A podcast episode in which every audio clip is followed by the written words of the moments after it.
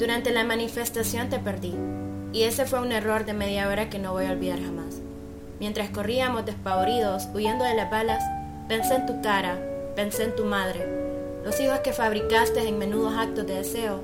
pensé en la cerámica de tus horas de recreo,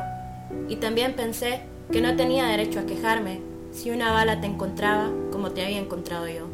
al azar, por la vida, porque sí, a quejarme si la bala te buscaba en el fondo del silencio que llevabas contigo desde el nacimiento, y si enamorada de ti, la bala te abría un surco tan hondo como los primeros libros que leíste, o los paisajes de tu infancia, como el olor que siempre llevabas en la piel de unos pinos resinosos, estrechos y fragantes una noche de otoño. Y no tendría derecho, porque antes de nosotros, desde el fondo de la historia, pero durante un instante,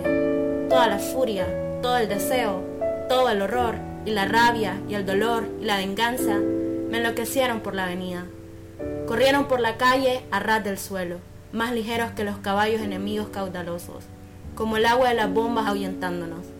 La noche que te perdí, la media hora asombrosa, aterrada, despavorida, para encontrarte después en aquel bar, el cual otra noche semejante, habíamos oído la palabra del Che. En aquel bar, te digo, donde una huella de bala dejó su redondel en el espejo. Cristina Peri Rossi, Montevideo 70.